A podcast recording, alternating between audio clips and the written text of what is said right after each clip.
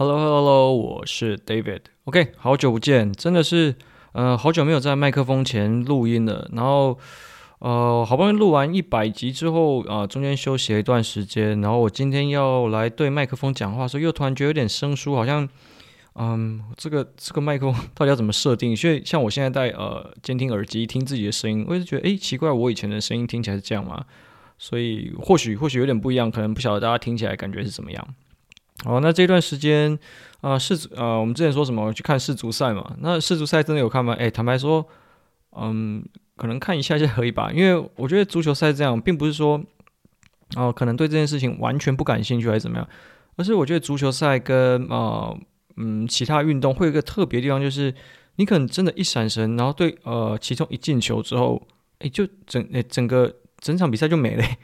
所以后来我倒不如就是。我后来因为时间时间没有办法那么挤那么多出来嘛，就不如就是可能啊、呃、看每一天的那个世界杯集锦的进球集锦了，所以说这样我就可以跟上大家进度。OK，好，那呃昨天还是前天呃十二月十三就是亚马逊高峰会，就台湾的高峰会结束了。那呃我自己会有一些就是呃参加完高峰会之后有一些嗯、有一些感想啊。就是我觉得，呃，像现在去看高峰会的话，呃，我觉得都有一种是好像去啊、看一下最近的老朋友，大家最近过得好吗？因为其实啊、大部分卖家啊、其实也都认识了这些啊、摊位的，就是服务商，其实也都认识，所以呃，私底下交流其实是蛮多，但就是很像是真的是实体走出来，而且又是因为是疫情结束后呃第一场的实体的嘛，所以说呃，好想说就啊，那来跟大家见个面一下。而且是，其实是真的特别有感啊！就再去参加高峰会的时候，你看到这些呃摆摊的服务商，就是也渐渐的，就是改朝换代。就是以前可能呃某一个某一类型的服务商可能是哪几家，然后某一类型的服务商可能又是另外几家，然后现在可能有一些嗯，可能有些已经不在了，然后有一些就是呃今年可能没有参展。以前是真的摊位蛮多的啦，然后不晓得是不是因为这次场地很大的关系，就是感觉好像相对没有以前啊、呃，有一种啊、呃、怎么全场都塞满人的那种感觉。或许我们换个角度来说，或许是其实那个卖家们可能其实都已经摸清楚亚马逊可以真的没有这么多啊、卖家会来参加，那可能这就是亚马逊官方可能他们要头痛的地方，因为台湾就这么小，你不不可能真的每一年都有这么多新的卖家吧？好。那先讲讲，就是跟服务商这边的感觉吧。我觉得，呃，看到一个场面其实蛮有趣的。虽然说，呃，以往可能就是同一类型的服务商，就是家数会比较多，比方说代运营商可能的家数会比较多，物流商可能也会有两三家以上。今年虽然说比较少，可是呃，比较少这几家，因为其实他们到现在还就是可以站在这个位置，其实代表说他们在这个是呃，在这个在这个产业里面真的已经站了很久。然后就是基本上大家都互相认识，所以说你看这场合其实有点有趣哦。虽然说台面上啊，可能大家会有一些竞争关系，你会看到一个客户走过去，然后就是可能哎这家问一下，那家问一下，可能大家就是就是啊怎么讲，各就是为自己公司去做一些 pitch 嘛。那但是啊，当好里面的这些演讲开始之后，哎，大家私底下的朋友又又走出来站出来聊天，这个画面就会很有趣。哎，可是实际上看起来，哎。呃，今年的摊位真的是跟以往起来，可能服务商就真的又少了一些啦。那也也很的的确啦，就是呃，我觉得在二零二二年，就是啊、整个疫情之后，我觉得服务商也是慢慢有在转型。不管是哪一类型的服务商，可能是嗯、物流体系的服务商、金流体系的服务商，然后啊、呃，代运营服务商，然后随着。亚马逊的限制越来越多，也越来越多。比方说，呃，有些检验机构啦，还有一些就是安规，就是产品啊，跟产品有关之类的服务商也越来越多了。那呃，会这样子的状况的话，那表示说，其实卖家要进入这个市场的难度也越来越高了。OK，好，那再讲回来卖家吧。其实这次呃，在高峰会的时候，有跟几位卖家啊、呃、聊聊一下。那有些其实这些卖家都是，呃，之前有在网络上聊过天，然后就是有交换一下意见，然后就是可能甚至有些其实是有得奖的公司，但呃，就是也有跟他们聊了一下说，说实际上说，嗯，对他们公司而言，可能有些卖家就是不啊，不管是以前的卖家还是现在刚进来的卖家，虽然说目前看起来好像就是有些起色，但实际上公司在亚马逊这一块上也还在找一个实际上的平衡点。有的其实可能呃很辛苦，然后有的可能不晓得这个，他他自己也说可能不晓得明年这个部门还在不在，即便他们得奖了。那有的卖家就真的是那那那个那个要怎么讲啊？照跟他背，就是嗯，可能所有的天时地利人和，所有的条件都符合，之后就是诶，他就这样一飞冲天就上去了。OK，那我同时也想对，就是几位自己，就是我这边遇到的几位卖家朋友，大概因为应该有三五位吧。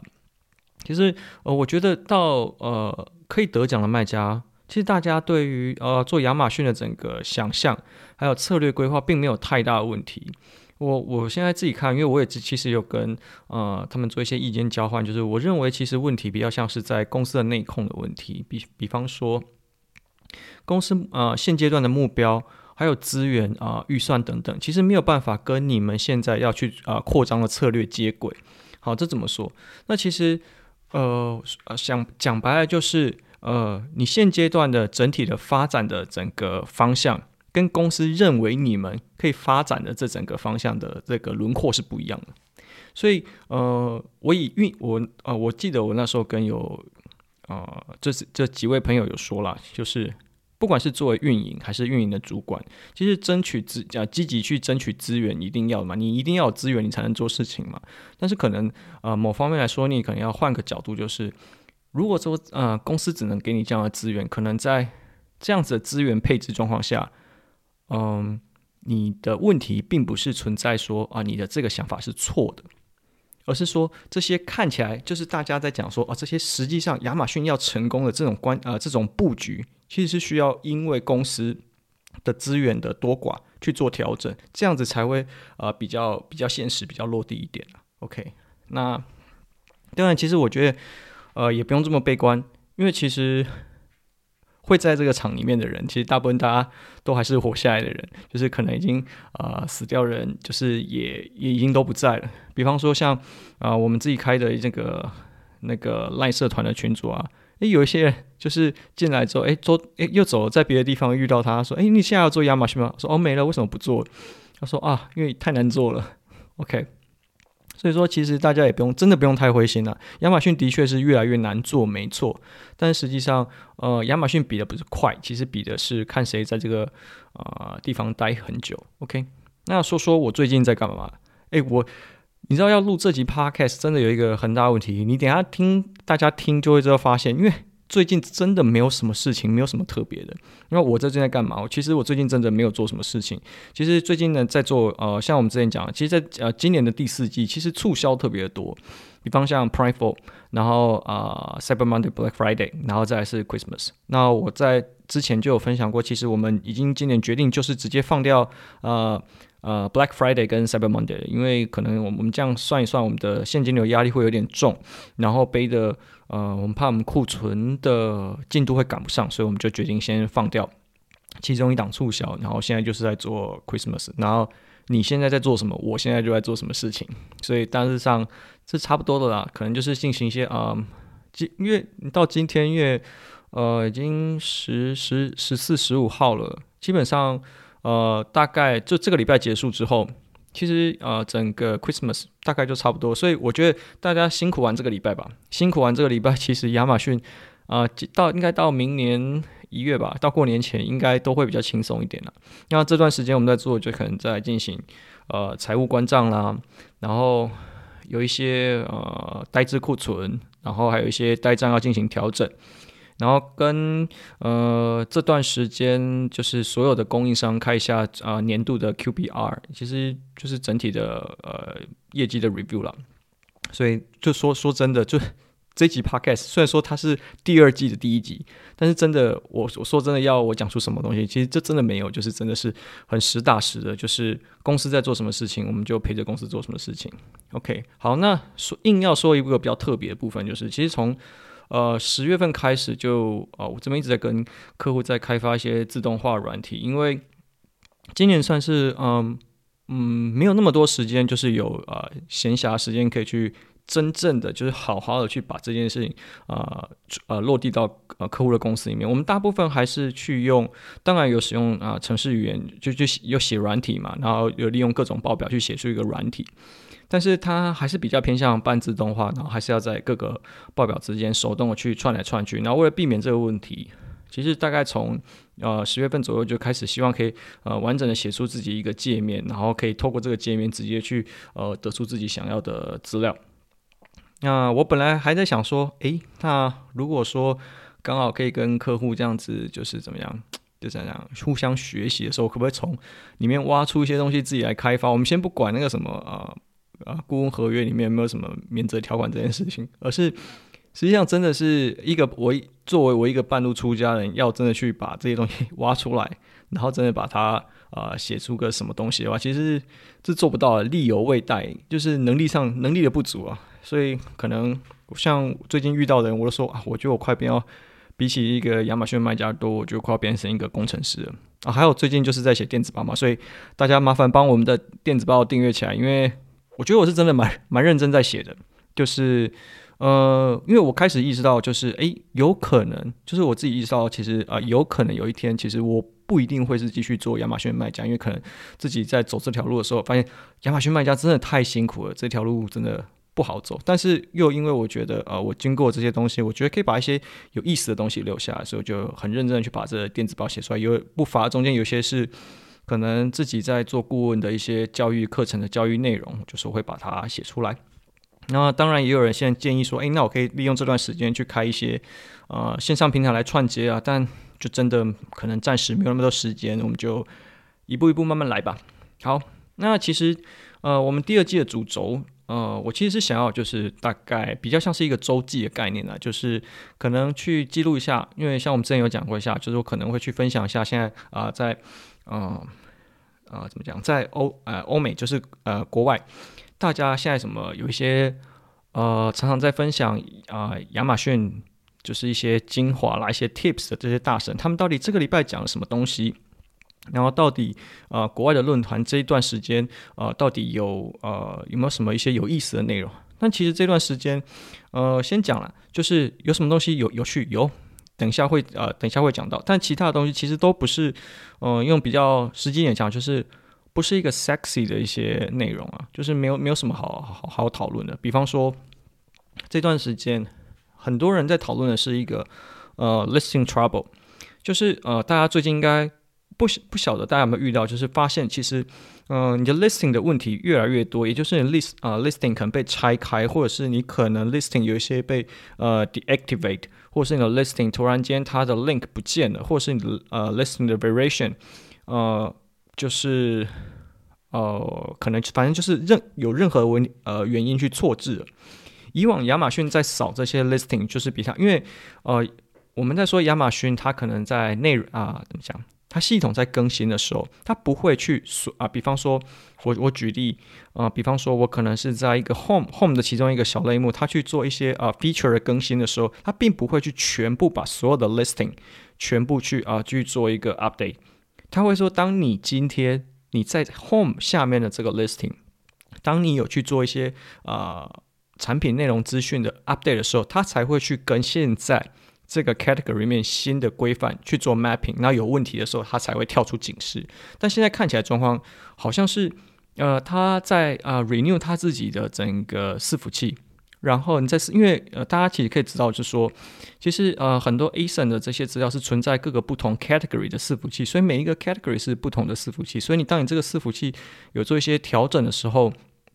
呃，就影连带影响到你这个 listing 的呃状态嘛。那现在看起来是，诶，不晓得他现在到底是在大大举的，就是更新他的伺服器，还是在改变这整个游戏规则，还是他想要尽快的加速去把这个阵痛期一次把它度过？这个就是目前可能大家遇到问题，所以可能呃现阶段可能呃 listing 的 trouble 会越来越多。比方说像我们自己其实呃。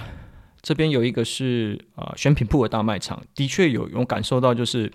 呃，我们的父子变体被拆分的频率越来越高，然后没有办法，它它不会再让我们使用啊、呃、旧的 Browse Note 或是旧的啊、呃、Version Theme 去做 update，其实是没有办法的。OK，然后再来呃，这段时间有新增的大概就是呃，你的那个 Search Query Performance 这一块，它可以下载了。那当然，可是它下载资料真的很少啦，就是本来是很很想要很兴奋的说，哇，这个资料终于可以下载下来，大家可以去。呃，不管是利用什么方式去解读这些资料，但这资料的这个时间真的很短。那但是有总比没有嘛，就大家可以呃可以下载，那你就可以做事情就多了嘛。所以说，如果还不晓得这个 Search Query Performance 是可以下载的，就赶快去下载看一下你自己过往的表现吧。OK，然后再来是关于亚马逊这边的呃。一些新闻啦，就是可能在社群上，就是大家有在讨论一个新闻。我先讲一个，是我看到的消息，然后再看到下面人家回复，我觉得这实在是太有趣了。就是，呃，不晓得大家，就我先说这个，呃，这个消息跟亚马逊运营，就是卖家本身没有什么关系，但你听听看这个这个内容实在是很有趣，就是。呃，亚马逊其实有，因为因为现在物流司机，不管是啊仓储了还是呃物流配送司机，其实亚马逊现在整体来说，呃，它还是属于就是啊、怎么讲，它的物流物流网啊，其实还是属于是缺人的。然后它这边有提供一个服务，就是说如果你可以跟啊、Alexa，就是说啊、这个你收到这个 Amazon 的包裹是很好的，然后你愿意就是啊就是 Thank you to the 啊、courier，那他会得到五块钱的就是小费。那诶。这件事情就很有趣啊！哎，好啊，那大家说哇，这个这件事情，我们先讲，先把这件事情讲出来，然后我们再讲下面这些呃留言。下面留言就是说，好啊，那以后就是呃，因为大家说啊，那这样子，如果说我想要啊、让我的包裹，因为大家会知道嘛，很多你现在会收到 complaint，很多会像是说我的包裹没有及时的运达，然后反而你可能要。啊、然后结果这个东西啊，复评回到你身上，你要去开 case 跟他说这个是 FBA 的问题，然后请他移除掉这个，就这种会觉得很麻烦的问题。有的卖家就会说，OK，那我就在那个我的外包装上面写说，就是谢谢啊，麻烦就是啊，收到包裹的人跟这个 courier 说声谢谢。然后下面就很多人在回复赞同说，对啊，这样子的话，似乎我怎么没有想过这样子的方式？然后这样子的话，就是啊，第一个。可能的那个你的 courier 看到这啊、看到这个时候也不会想要动歪脑筋去帮你的东西啊、可能去偷走，或者是说你的就反正大家会往比较善良的方面去想。那我那时候听看到的时候觉得很有趣，可是亚马逊会有个外包装啊，那你坐在这个里面谁看得到啊？OK，好，那再来第二个问题是，呃，他就算给了这个五五块钱的小费好了，我其实不太了解，就是因为他其实有配合一些 FedEx 跟 UPS 嘛。这些配合的公司会拆账给他吗？其实我我是真的问号，对这件事情真的觉得有点有趣。好，那接下来连续的一个新闻就是啊，亚马逊也因为这件事情被告了，就是因为他把嗯、呃，你有现在看去查一下亚马逊的一些新闻，就是亚马逊因为这件事情，可能我觉得可能是呃措施没有很完整吧，就是可能整体的配套措施没有像没没有啊。没，就是应该说没有办法落地的非常完整了，然后就被某一些啊、律师公司告说他扣留这些呃物流室他们的一些小费，然后我就觉得很有趣，本来是一件美德，本来是就一桩美意啊，然后结果到后来就是因为处理不当就被人家告，好，这件事跟亚马逊卖家其实没什么关系，但是我看了就觉得很有趣。好，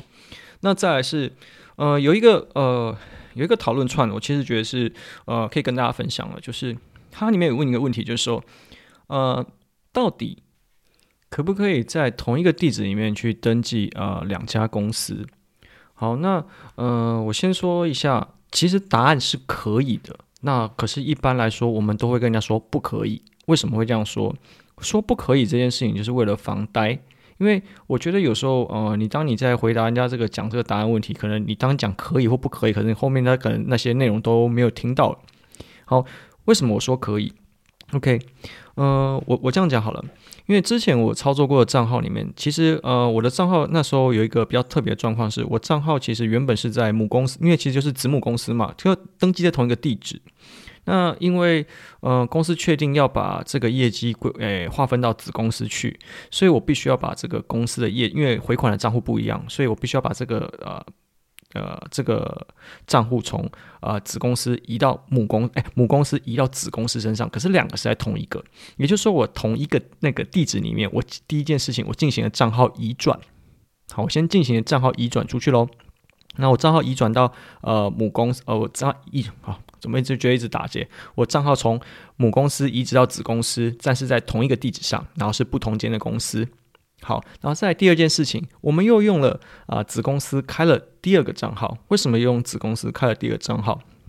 因为呃，我们这个原本的账号很有趣的点，是因为我们这个账号其实是透过呃当啊、那时候在欧洲的代理商开的。那虽然说所属公司是在啊、台湾，可是因为它有一部分的控制权，它啊经销代理商还看得到。那你这时候你可能会说，诶，那你就把这些东西全部切干净，那、这些。啊，是是没错，但你知道有些啊前人前人做的事情，并没有这么容易去把它解决，所以那时候，嗯、我们就是因为要跟，而且又要跟代理商拆账号，因为应该说我们跟代理商是亦敌亦友的概念呐，就是他看得到我们的后台，因为这是他开的，然后我们跟他的确跟代理合约里面有进行。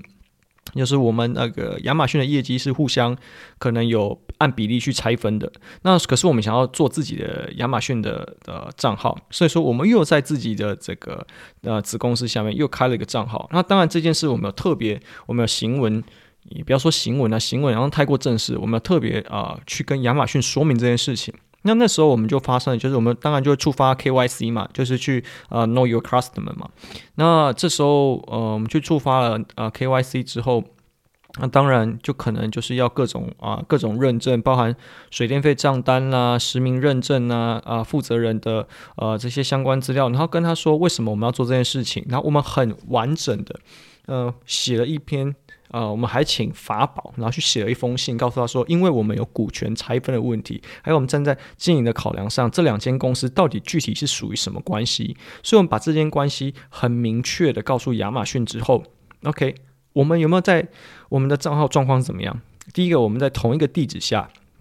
我们账号从母公司移转到子公司，然后在这个子公司呢，又用同一个名字去开了另外一个。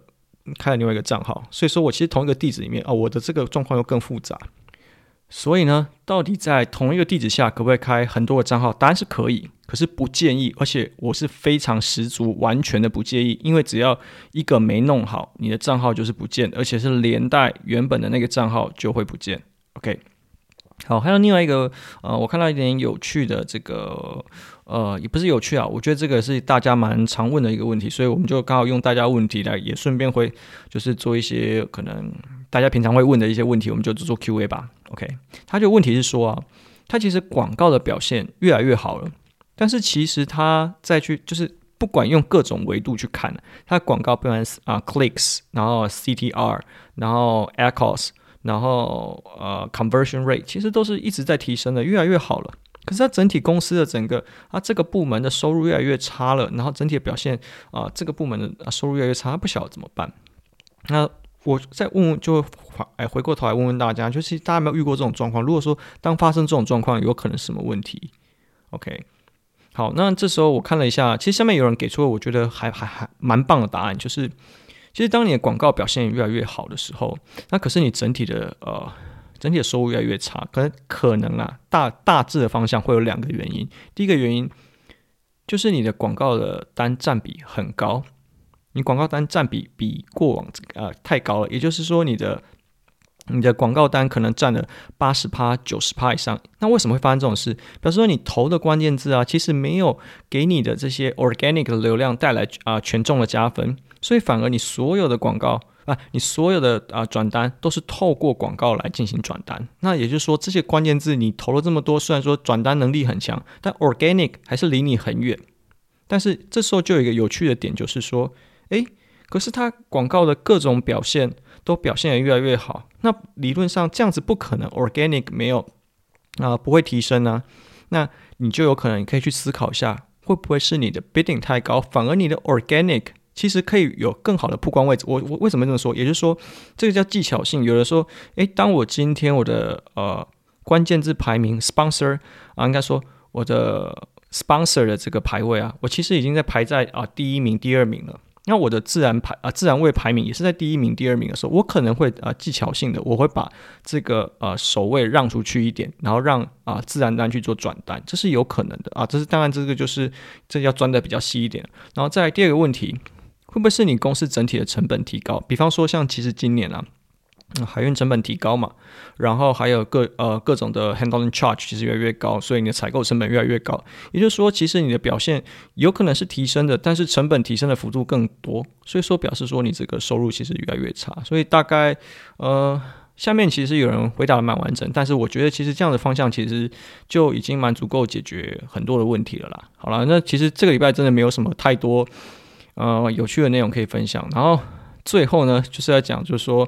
呃，这礼拜其实应该不是从这礼拜，应该从十二月开，十一月底、十二月开始，有一个很红很红的 App，也不是 App，它是一个网站、网站网络应用是啊、Chat GPU。那当然，今天呢，就是我跟、呃，可能有一些卖家好友就是在聊，就是跟甚至跟他们借账号，就是有另外一个更更更好的是 Jasper 啊、Jasper AI，但是呃，我们先讲讲 Chat GPU 好了。因为 Chat GPU 这件事情啊，就是他现在说他到底是不是就是呃 SEO killer，SEO 的 killer，SEO 杀手，到底是不是这些 coding 这些工程师的杀手？这些呃会有学习能力的 AI，会自然语言的 AI，它是不是可以抓到所有的？啊、呃，已经抓到所有的知识，所以它可以在很快的时间里面去产出很多的知识的内容。也就是说，它可以产出很多的农场文。甚至我觉得你可以怎么玩，就是不管是啊、Chat GPU 还是 Jasper，你都可以，你可以把它当成新的 Google。你你你懂我意思吗？就是呃，你今天不了解一件事情，你可能在啊、Chat GPU 或者是在 Jasper 上面去打点。比方说，呃，像我今天，我今天就。呃，想说试试看，我想用比较冷门，而且我是用，甚至是用中文打，我用中文打说，啊、习近平在二零二二年二十大，呃的演说重点，那他就啊、产出了中文的内容，英文的内容其实也可以产出来，然后就可以产出来，他可以把它写得很完整，也就是这些内容啊，比方说像我们 Google 啊、跑出结果之后，对不对？你要一个一个去点啊、你要点你要自己去做啊、你在这些脑袋里面先进行筛选，可是呢，当他啊。像这这两个软体的时候，当你输入这个问题进去之后，它会去网络上自己 mapping 说的，它可以啊触及得到这些啊资料，它会去做一个语言的转化，然后给出你一个呃实质上的内容。那这个件事情就是很惊人啊，那就是以后大虽然说它呃，比方说像呃，我有去看一些 SEO 公司他们的直播在讨论啊，他们说其实他们还对这个还是持持持观望态度啦，因为呃语法的虽然说而且。呃，我们我先讲他他的问题好了。大家他们的 concern 是说，呃，这些 AI 啊，其实没有办法去取代实质上人类做的这些文章跟 SEO，因为他们毕竟还是比较生冷的一些呃文字，而且他们说平均智商大概八八十三而已嘛，所以说它其实并不是一个很高的 AI。所以他在判别某些东西的时候，可能反而会把一些错误的讯讯息或是一些不该植入的讯息去带到他的文章里面。可是换一个角度讲，如果你是使用英文体系，英文体系已经算是呃世界上最简单的体系了，所以在呃这些英文内容当中，呃它产出来的东西其实比较会接近真实一点。那当然呢，你可以搭配很多一些呃其他的工具嘛，啊、呃、去优化它整体的这个产出来的农呃文章。比方说，可能有时候你在呃思考一些点的时候，比方说，我想像我讲习近平二十大。然后可能你可以打说啊，习近平二十大的大家的网络的论述，哎，你就可以想到，哎，有一些不同的呃，怎么讲，不同的论述。那或者说，呃，像我就还有搜寻，就是就是把真的把它当成 Google，就是呃，现在世界杯四强的预测。他就会告诉你预测的结果，然后告诉说哦，二零呃二零二二世界杯预测的冠军结果，诶，他也预测出来，他会告诉你为什么，所以你可以把它去思考一下，它其实是一个慢慢呃会去学习、会去呃消化网络上资讯的一个系统。那我觉得我其实很有趣啊，我觉得这几天呃无聊没事，我就拿它出来玩，就是想想想想看看可不可以玩出一些什么特别的内容。那好，那对作为亚马逊卖家来说，可以有什么特别的地方？